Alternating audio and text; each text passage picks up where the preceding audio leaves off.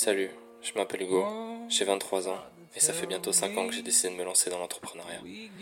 J'ai créé un tout nouveau podcast qui s'appelle Success Circle et à l'intérieur je vais t'expliquer tout ce que j'aurais aimé savoir quand j'ai commencé pour te permettre de te lancer dans les meilleures conditions et si t'as déjà commencé, de te permettre de tout exploser.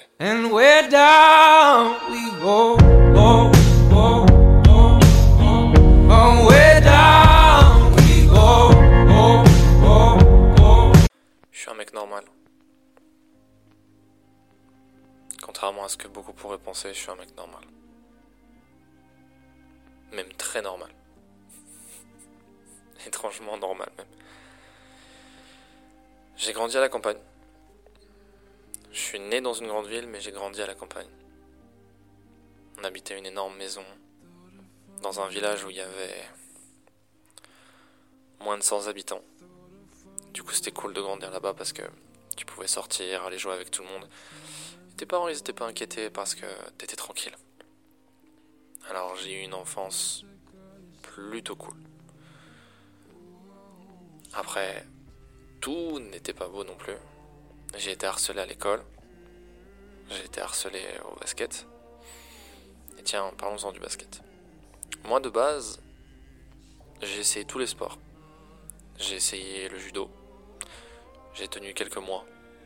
J'ai détesté ça. J'ai fait ma première compète, je me suis fait éclater la gueule. et euh, et j'ai décidé d'arrêter. Ensuite, j'ai essayé le handball. Et ça, j'ai kiffé. Et je voulais continuer le hand. Jusqu'à ce que mon frère commence le basket. Et quand j'ai découvert le basket, je suis tombé amoureux. Je suis tombé amoureux de ce sport, je suis tombé amoureux de tout. De tout, tout, tout dans ce sport. Alors je me suis mis en tête que je deviendrais basketteur professionnel. Mais je suis qu'un petit gars qui vient de la campagne. Je viens d'un petit village qui s'appelle les Vieilles Granges. Déjà, t'es mal le nom du village. Alors quand, quand t'as 8-9 ans et que tu dis aux gens, un jour je serai un basketteur professionnel, les gens ils pensent que tu rêves. Les gens ils pensent que c'est comme si tu disais que t'avais envie de devenir astronaute euh, ou pilote de Formule 1. Que c'est un truc d'enfant et que ça te passera. Alors du coup tu continues d'aller au basket et puis à côté tu vas à l'école. Et puis quand j'allais à l'école c'était horrible. J'avais toujours cette petite boule au ventre parce que je savais que ça allait pas tout le temps bien se passer. Je savais que ma différence, ouais, parce que je suis très grand, et j'ai toujours été très grand par rapport aux autres. Et en plus de ça, je suis un, je suis, un hyperactif. Je suis hyperactif. Je pense à plein de choses, je pense très vite. J'analyse énormément le monde qui m'entoure. Et donc forcément, bah, je me pose plein de questions. Tout le temps, tout le temps, tout le temps, tout le temps. À tel point que j'ai du mal à rester concentré. Et du coup, non seulement j'étais le mec grand, mais en plus de ça, j'étais un peu le mec bizarre. Et ça, les gens, ils te le font ressentir. Dès qu'ils peuvent, ils te le font ressentir. Et du coup, bah, ma scolarité, c'était pas trop ça, à l'école primaire. Mais je continuais le basket, alors, quand j'étais, quand j'étais à l'entraînement, il y avait tout qui s'effaçait. Je pensais plus à rien. Quand j'étais dans le rectangle, c'est comme si je laissais mes problèmes dans le vestiaire quand je me changeais. Et pendant une heure et demie, deux heures, je pouvais vivre. Et j'avais peut-être trois entraînements dans la semaine, deux entraînements dans la semaine, alors quand j'étais petit, j'ai pas beaucoup vécu. Mais j'ai vécu quand même. Et puis j'arrive au collège. On déménage. Et on va en ville. Et là, je me dis, waouh, c'est génial, la ville. En plus, je commençais à grandir, donc j'avais des envies aussi, comme tout bon préadolescent qui se respecte. J'avais envie d'aller en ville avec mes potes. J'avais envie d'aller manger des kebabs. J'avais envie de, de m'acheter des, des, des sucettes tache langue. J'avais envie de sécher les cours. Et puis je me disais, waouh, le collège ça va être génial, je vais apprendre plein de choses. Je vais avoir des nouvelles matières, ça va être génial. Du coup, ça va peut-être être mieux que le primaire. Et puis au final, bah voilà, on grandit, donc euh, vas-y, les gens qui, qui me faisaient chier sur ma taille, etc. Sur ma différence, là, je vais dans un établissement où il y a beaucoup plus de gens, on va me laisser tranquille. Premier jour, j'arrive. Et il y a un sixième, alors que je rentre en sixième, qui me confond avec un pion, qui me dit Monsieur, excusez-moi, alors que j'avais mon petit cartable. Je ressemblais à rien, c'était très marrant. Et là, je me dis Oh non, ça va pas recommencer. Et puis au final, ça allait. En ce qui concernait ma taille, ça allait. Au collège, effectivement, c'était plus, on va dire, gage de confiance, entre guillemets. Les gens étaient plus impressionnés que avaient envie de me bully pour ça. Donc euh, ça allait. Sauf que du coup, moi je viens de la campagne et je me rends compte en fait que j'ai un retard énorme. Ou pas plutôt un retard, mais que je suis dans la norme. Et il y a plein de choses que je connais pas. Et puis je me retrouve dans un collège de centre-ville, je viens de la campagne, et je découvre plein de trucs en même temps. Je continue le basket, mais de l'autre côté, je vois toutes les choses que j'avais pas à la campagne. Et je me dis, ok, va falloir, va falloir rester focus. Va falloir rester concentré, va falloir rester, rester droit dans tes bottes. Et je continue le basket. Et bah forcément, j'ai mes premières relations amoureuses. Mes premières vraies relations amoureuses, entre guillemets. Mes premiers chagrins d'amour. Mes premières peines de cœur je cause les premières peines de cœur aussi. Et je découvre, ben voilà, je me découvre moi, je découvre mon corps, je découvre plein de choses.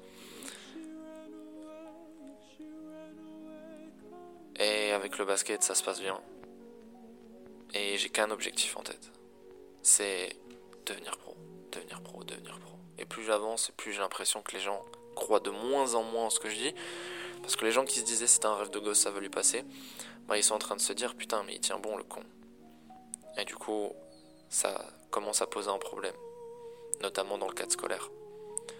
Parce que je suis pas très appliqué à l'école, j'ai des facilités, mais je suis pas très appliqué à l'école parce que tout ce que je dis c'est que moi, je veux devenir basketteur professionnel. Je suis hyper actif, donc je suis dissipé. Du coup, mes bulletins, ça ressemble toujours à la même chose. C'est euh, a des capacités, dommage qu'ils décident de les utiliser uniquement pour dissiper le cours, ou bavardage, élève turbulent, élève moteur à l'oral, dommage que ce ne soit pas pour participer au cours, ça c'était marrant. Enfin bref, ça va. Dans l'ensemble, j'étais pas un gamin problème, mais c'est juste que je m'en foutais des cours. Et je pense que j'ai plus eu des profs qui avaient. Bah, qui savaient en fait que j'en avais sous le pied, mais qui était saoulé du fait que j'utilise pas ce que j'avais sous le pied parce que je m'en foutais de l'école.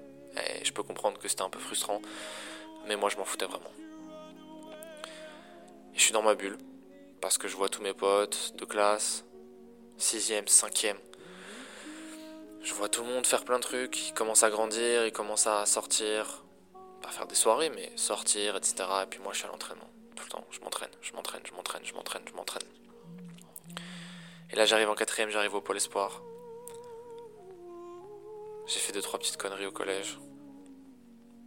Parce que j'étais en train de me découvrir, parce que j'étais en train de, me chercher en fait. Et du coup, ça a des répercussions. Et j'ai l'impression d'être le pestiféré. Que moi j'ai pas le droit de faire des erreurs. Que moi j'ai pas le droit de. Que j'ai pas le droit de me découvrir. Du coup, en fait, je me dis, bah en fait, euh, moi j'ai le droit de rien. Je dois être parfait. Et je sais. Alors je continue ma route je continue et bah je fais pas trop gaffe un peu à ce qu'il y a autour. Et puis un jour, je fais une détection avec euh, avec une de mes sélections et il y a un mec qui vient qui me dit euh, salut Hugo. Je le connais pas. Euh, salut. Et il me dit on t'a suivi depuis un certain temps. je dis on suivi. Vous êtes chelou, mais ok. Et euh, je fais partie du centre de formation de la SIC Strasbourg, je suis le directeur. Et là, je me dis, ah ouais, ça rigole pas. La SIC Strasbourg, qui à l'époque était un des meilleurs centres de formation de France. Et genre, c'est un. Je fais limite un pas de recul et je me dis, attends, il s'est pas trompé de, il s'est pas trompé de mec. Il me dit, on te suit depuis plusieurs années. On voulait voir comment tu évoluais. Et, euh, et ce serait cool que je puisse appeler ta maman pour lui proposer que tu viennes euh, voir les installations à Strasbourg. Et là, j'ai cru que mon cœur allait s'arrêter. Parce que pour la première fois, ça avait l'air de payer. Et toutes ces personnes pendant un instant qui m'ont dit euh, ouais tu rêves trop ou qui se lassaient en fait que je leur dise euh, ouais j'ai envie de devenir basketteur pro ou même l'assistante d'éducation enfin bref l'assistante sociale pas l'assistante sociale mais vous voyez là la, la personne qui s'occupe de te dire ce que tu dois faire dans ta vie ou pas quand tu es au collège, tu vois, euh, la conseillère d'orientation, voilà exactement, la conseillère d'orientation. Eh ben, la conseillère d'orientation, quand je lui avais dit que je voulais devenir basketteur pro, elle m'avait dit, euh, oui mais euh, c'est pas un métier ça. Pardon, c'est pas un métier.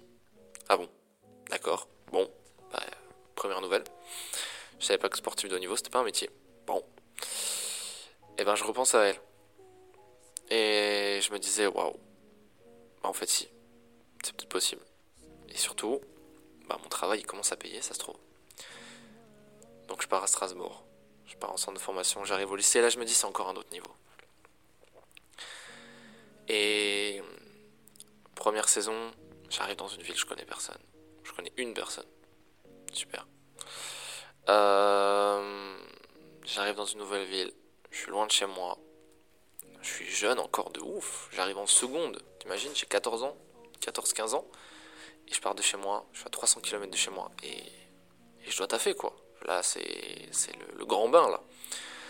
Donc, euh, encore plus... Euh, encore plus de taf, encore plus de boulot, plus d'entraînement, plus de matchs, plus de fatigue. Les cours, c'est toujours aussi chiant. Je décroche de plus en plus au niveau de l'école. Et il y a tous les petits trucs à côté, tu vois. Tous les petits trucs à côté. Les amours. Ma place dans ce monde ma relation avec moi-même, ma relation avec les, gens. les petites insécurités du quotidien, tu vois, c'est euh, petite comparaison que tu as avec tout le monde. Oh, mais lui il est plus beau, lui il a plus de muscles, oh, mais lui il est plus fort, lui il plaît plus, lui il est plus marrant que moi, oh, lui il a l'air plus cool que moi. Et moi dans tout ça. Et moi dans tout ça. Et tu sais, c'est des questions de merde que tu te poses. Tu vois, c'est des insécurités de merde parce qu'au final tu devrais pas les avoir, tu devrais pas te, tu devrais pas te comparer. Mais euh, le monde est fait pour que tu te compares. Tu vas sur Instagram, tu te compares. Euh, tu marches dans la rue, tu te compares. Tu compares tes habits, tu compares ta manière de parler, tu compares tes, notes à l'école. Tu compares absolument tout. Tu compares les métiers de tes parents, tu compares la fortune de ta famille, tu compares la voiture de tes parents, tu compares tout, absolument tout. C'est impossible de pas se comparer dans ce monde. Et du coup, t'as tes petites insécurités. Et puis, t'as toujours cette petite question en suspens. Est-ce que mes parents, ils sont fiers de moi? Est-ce que si? Est-ce que ça? Est-ce que je vais trouver l'amour de ma vie un jour? Est-ce que je mérite d'être aimé? Est-ce que je peux vraiment aimer? Est-ce que je saurais ce que c'est l'amour? Est-ce que... Est-ce que... Est-ce que... Est-ce que... Et c'est toutes ces questions qui se posent encore et encore et encore. Et tout le monde se les pose, ces questions. Mais t'inquiète, c'est normal que tu te les poses. Même encore aujourd'hui, si t'as pas encore trouvé plein de réponses à plein de questions que tu te poses, c'est pas grave, sache que moi aussi. Sache que moi aussi j'ai encore plein de questions sans réponse. Et je pense que le jour où j'aurai plus de questions sans réponse, je pense que c'est quand je serai mort. Parce que tant que tu as des questions sans réponse, c'est que tu as encore des choses à vivre dans ta vie. Et c'est bon signe. Sache-le. C'est bon signe. Même si ça te fait du mal de te poser cette question, même si les réponses, le fait qu'il n'y ait pas de réponse, ça te fait du mal, c'est une bonne chose. Donc, j'arrive, première saison, champion de France, on gagne la Coupe de France à Corotel Arena, 14-15 ans. Expérience de fou. Expérience de dingue, dingue, dingue, dingue, dingue. Et là, je me dis, ok, le rêve devient de plus en plus concret. Maintenant, il va falloir bosser. je fais mes 3 ans à Strasbourg. Et, euh, et il me garde pas. Il me garde pas. Ils décident de miser sur un autre joueur. Donc, euh, d'un côté, ils tiennent pas leurs promesses. Ce qu'ils m'avaient promis. Ils m'avaient promis de continuer un projet avec moi.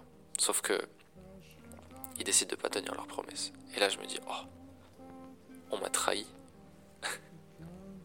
le monde est méchant. Le monde est méchant. Je vais devoir partir de Strasbourg. Et j'ai construit ma vie, tu vois. Ça fait trois ans que je suis là-bas. J'ai construit toute ma vie. À l'époque, j'ai ma copine là-bas. J'ai tous mes amis. J'ai tout, j'ai tout, j'ai toute ma vie là-bas. Je suis amoureux de cette ville. Je suis amoureux de tout ce qu'il y a dans cette ville. Des gens, de, la ville en elle-même. Tout, tout, tout, tout. J'aime tellement. Et là, on me dit, dans trois mois, faut que tu partes. Dans deux mois, faut que tu partes. Et il y a le bac qui approche. Et j'ai pas de club. J'ai rien. J'appelle mes parents. Je suis en larmes. Je suis en larmes. J'en peux plus. Je me dis, putain, mais ça peut pas s'arrêter maintenant. Ça peut pas s'arrêter maintenant. C'est pas possible. J'ai trop bossé pour ça. J'ai beaucoup trop souffert. J'ai beaucoup trop souffert pour que ça s'arrête maintenant.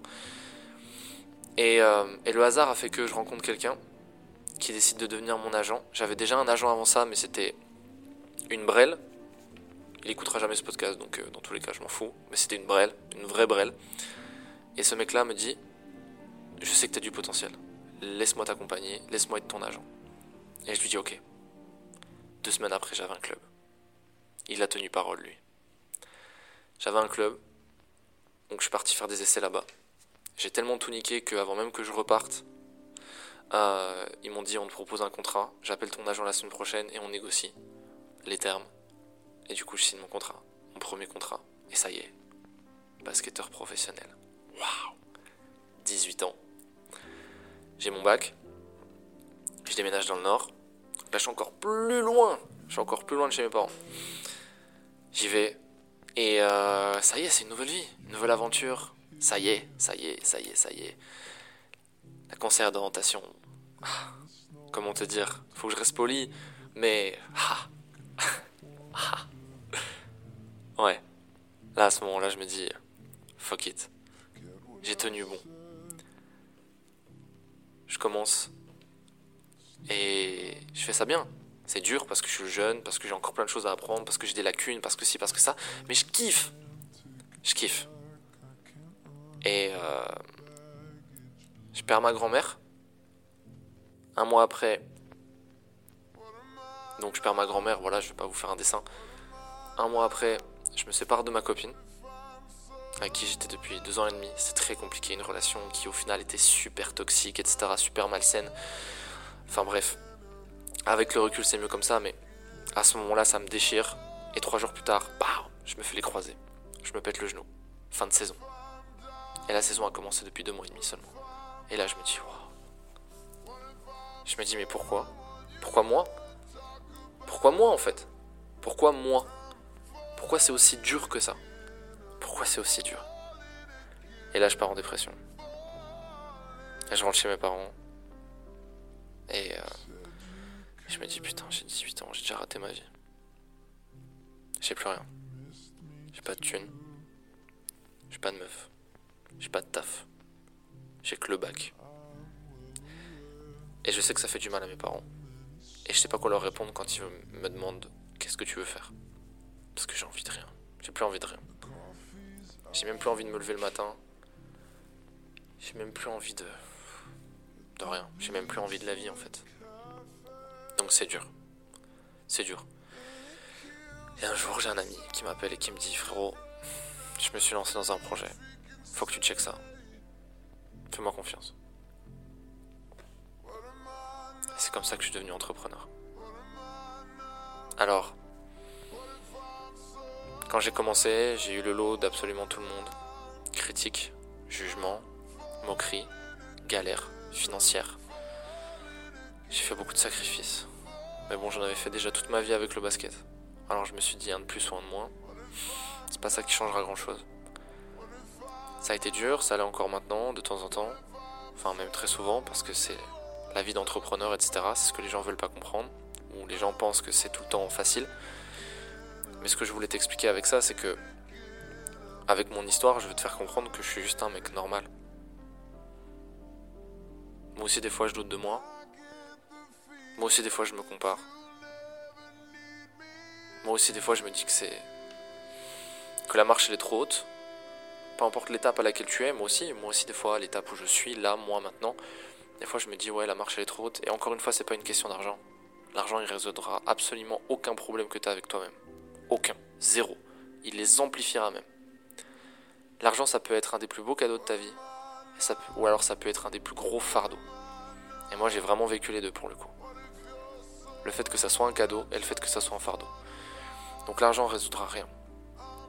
Mais je voulais te, montrer avec mon histoire que que je suis un mec normal en fait. Que je suis comme toi. Alors si j'arrive à tenir bon, alors si j'arrive à faire en sorte de tenir bon, toi aussi tu peux. C'était un épisode très différent de tout ce que j'ai pu faire jusqu'à maintenant avec Success Circle. Si tu l'as écouté jusqu'à la fin, je te félicite. Et je te remercie par la même occasion. n'hésite pas à t'abonner.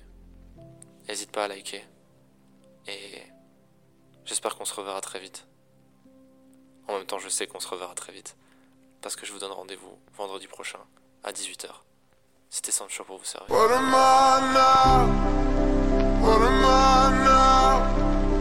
What if you're someone?